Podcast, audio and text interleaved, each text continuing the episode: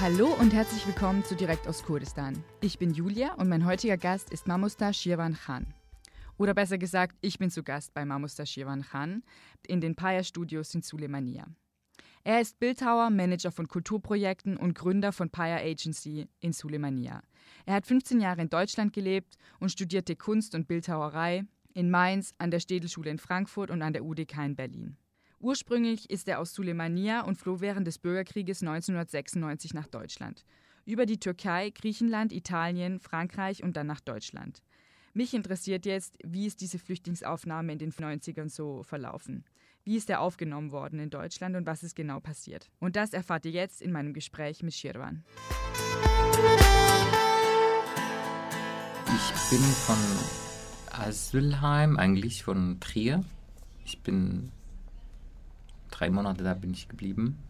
Und dann die haben mich nach Mainz tran äh, transportiert zu anderer Asylheim. Und dann da habe ich angefangen zu studieren in Mainz, in Kunstakademie.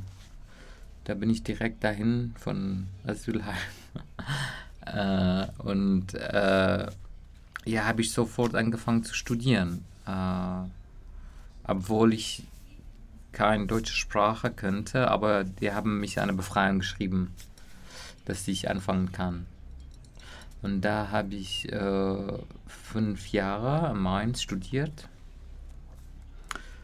Und dann bin ich, äh, habe ich die Uni gewechselt nach. Du hast Bildhauerei studiert. In Mainz, ja, ich habe so äh, ja, realistische Bildhauerei studiert in Mainz. Okay. Aber im Irak habe ich auch äh, realistische Bildhauerei im Institut ähm, Schöne Künste studiert. Deswegen war ein äh,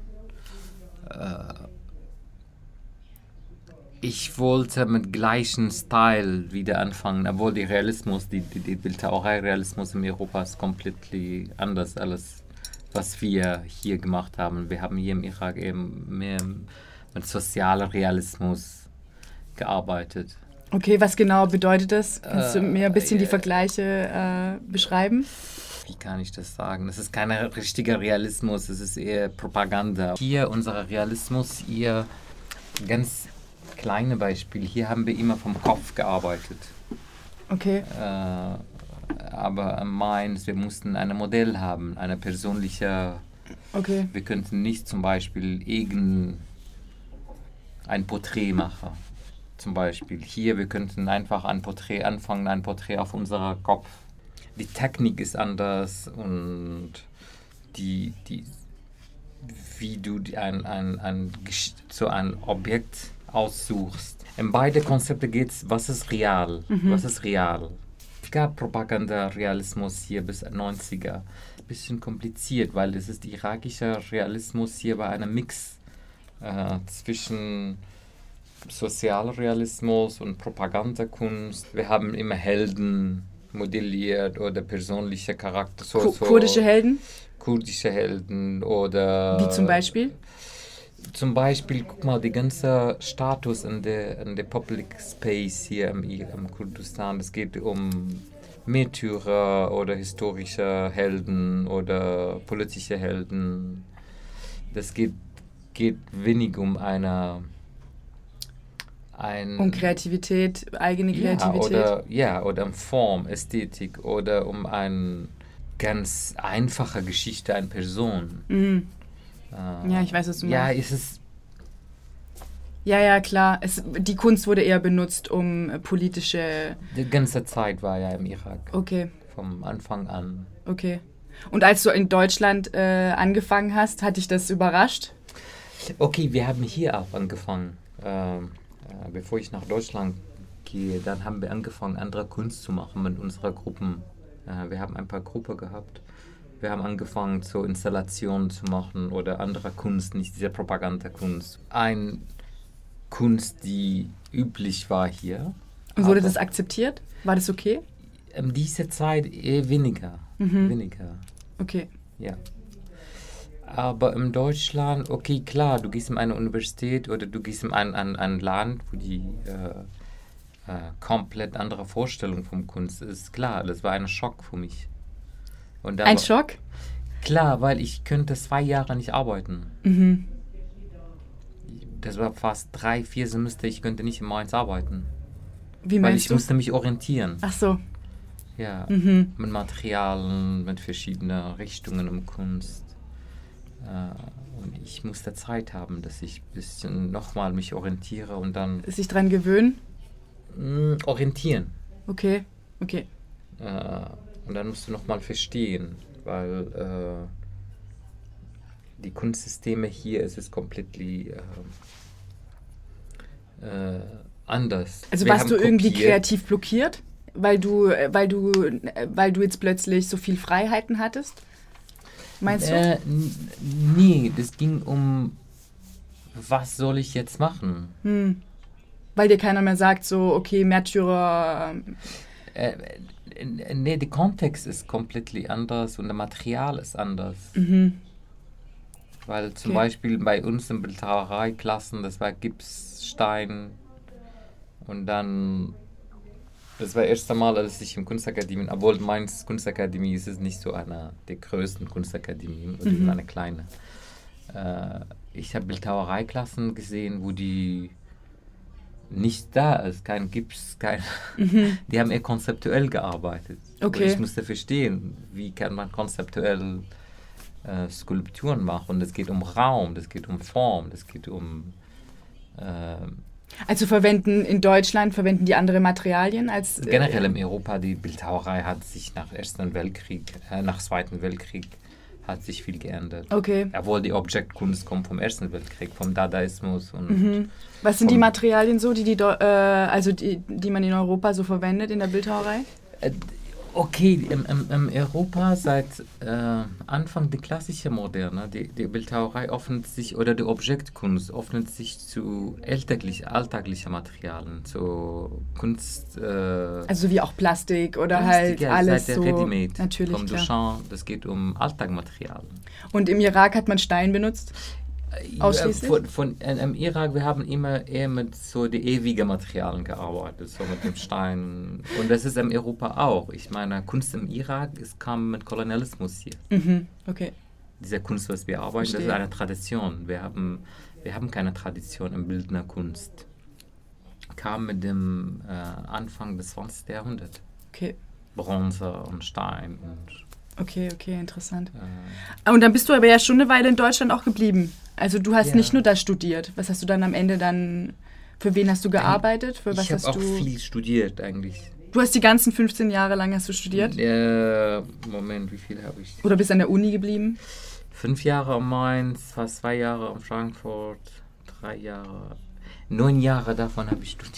Okay, okay. Äh, Ja klar, in Deutschland kann man ewig studieren. Das, hat, das ist ein bisschen nur eine Frage jetzt. Manche fangen Ja, mit ja, 40 ja. nochmal Ja, an zu ja, studieren. ja. Das ist in Deutschland gar kein Studenten Problem. gehabt, 23 Semester. Das ist gar kein Problem Ja, in ja, Deutschland. ja, ja. Das ist in Frankreich wieder was ganz anderes. Aber in ja, Deutschland obwohl ist es am kein Ende Problem. haben die auch gerne einen Bologna-Prozess, hat sich alles geändert.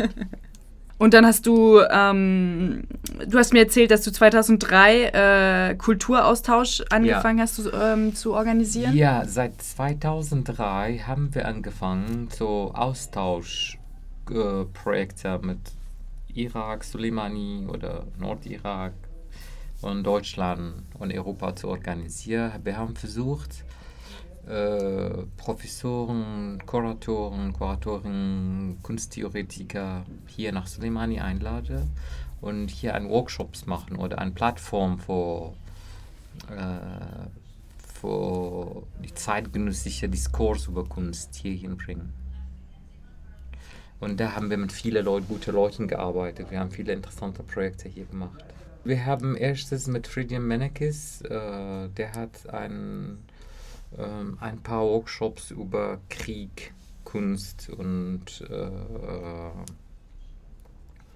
äh, Gewalt, Krieg, Kunst bei Francis Bacon, Joseph Beuys. Äh, äh, wir haben viele Seminare hier gemacht. Da. Wir haben über, mit Ingo Meller vom Leipzig äh, Kunstakademie über radikale Malerei, so abstrakt radikale Malerei. Mit äh, Yvonne Dodo haben wir über Space Architektur und Raum, Public Space gearbeitet. Vielen mit Ute Mitterbauer sie hat über deutsche Fotografie und Documenta 11 äh, kuratieren. Danach haben wir mit Charles Meredith auch über kuratieren und mit vielen. Dann 2010 haben wir dann oft, vielmals haben wir mit Michael Fehr hier über Museum und Kunst an Archive und auch äh, mm, was war so das genaue Ziel von diesen Austauschen? Diese Austauschen für mich, mein, mein, meine Meinung war, meine persönliche äh, Idee war, dass wir diese internationale Diskurs über Kunst hierher bringen im, im Irak. Dass wir auch, äh, du musst es vorstellen, wir sind äh, irakische Kunst seit eigentlich 40er, 50er ist es mehr mit dem nationalen Ideologien verknüpft eigentlich. Mhm. Und dann seit 70er ist es mehr vom nationaler Ideologien sehr, sehr getrieben. Im 80er war bei Saddam Zeit, das war höchster Punkt vom Kunst und politischer Propaganda. Mhm. Ähm, deswegen Kunst im Irak. Hat Saddam die Kunst auch benutzt? So wow. wie, wie, ehrlich? So wie, oh, so wie. Hitler? Würdest du das, oder nicht so? Im, im, im, im 80er, die teuerste Monumente war im Irak. Okay.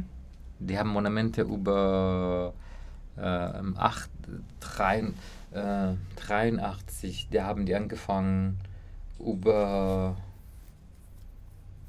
halbe Billion Dollar Monumente ausgegeben. Ehrlich? Ja, ja. Okay. Viertel Billion. Okay. Zum Beispiel, gibt es da noch welche? Wo ja, immer noch in Bagdad. In Bagdad. Ja, ja, okay.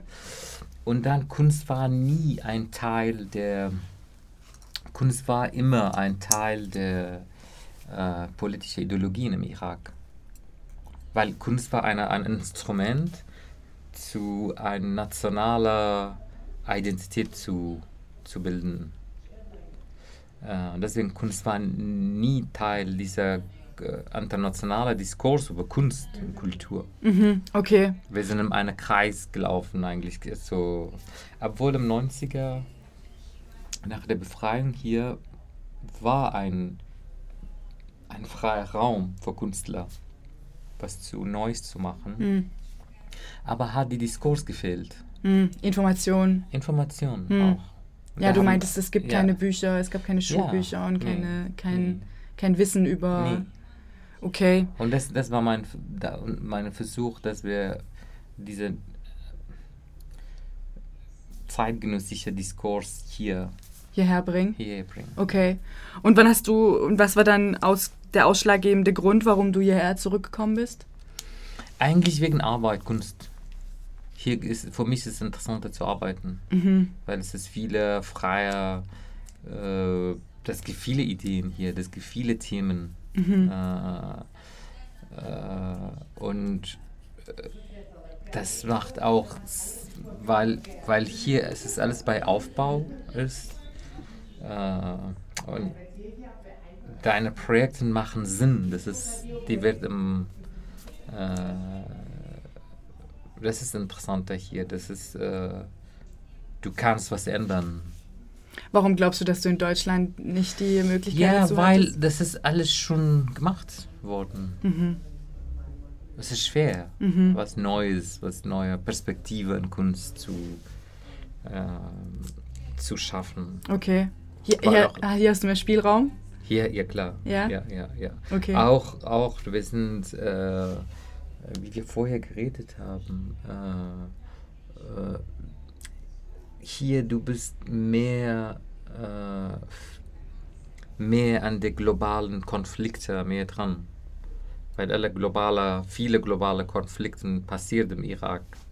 Dann bist du mehr dran mit dem äh, globalen Konflikten eigentlich. Und das ist mein Ding, ich mag immer im Trennpunkten zu arbeiten. Okay.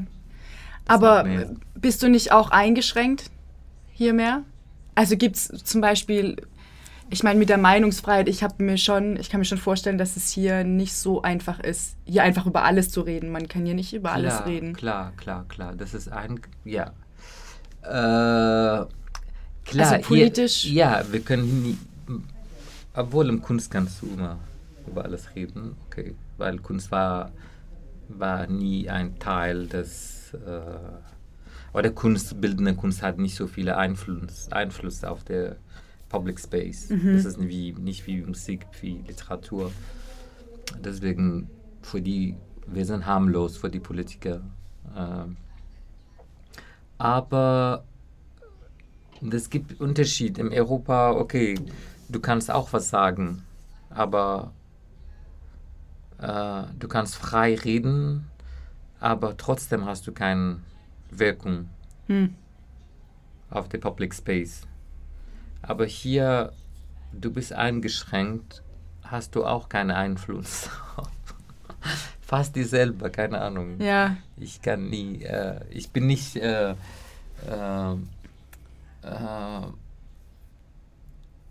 ich mache keine äh, Unterschiede, dass wir, dass wir sagen, in Europa, wir haben bessere Kunstsysteme und hier auch nicht. Keine Ja, Ahnung. sind Weil hier andere hast Probleme. Du auch andere Probleme. In Europa hast du auch die Kunstmarkt, die beherrscht alles, die Kunstbetrieb, ja, die Sammler, Galeristen, Kunstbusiness, keine Ahnung.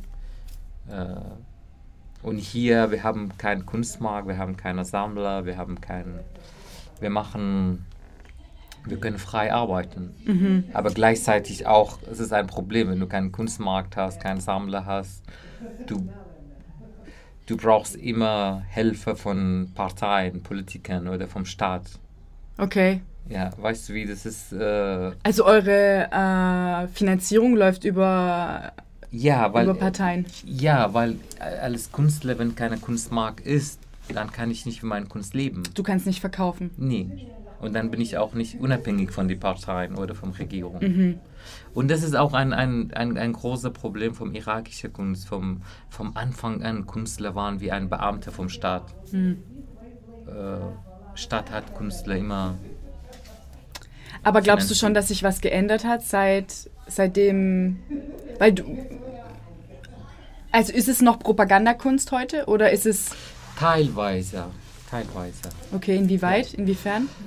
Äh, guck dir an die irakische Kunst, nicht alle, klar, die, äh, die traditionelle. Äh, wir sind immer noch Suche nach kurdischer Identität im Kunst, irakischer Identität im Kunst. Obwohl das ist eher eine ein, ein politische Vision zu einer äh, irakischer Ident Kunstidentität schaffen, obwohl Irak hat keine Identität. Hm. Keine eine, eine. Nein, weil keine, Irak gab kein Land. Gab keine einzige Identität. Nee, Irak vom alles die, die irakische Karte, es ist ein kolonialistisches Konzept. ja.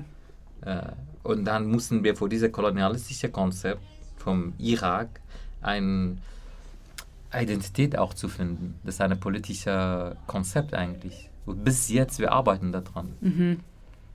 Mixed, mischen mit mesopotamischer Kunst, islamischer Kunst und moderner.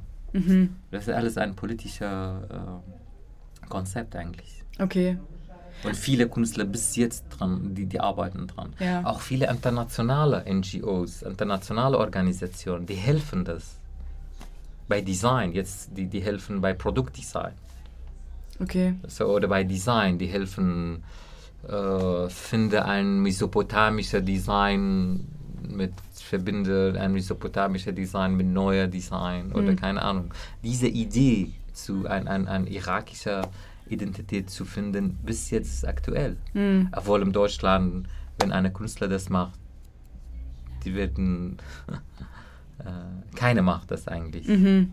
Ja. Hast du einen Künstler gesehen, die sucht nach deutscher Identität? Ich weiß auch gar nicht, ob es das gibt. Also ich habe mich, das wäre jetzt, meine- das wär jetzt meine nächste Frage Nee, gewesen. nee, so geben. findest du in Deutschland Nein, irgendwie? nein, gab bei, bei, bei, äh, bei, natürlich gibt es bei, äh, äh, in der Zweiten Weltkrieg, bei äh, Nationalsozialismuszeit, es gab diese Versuche. Hm.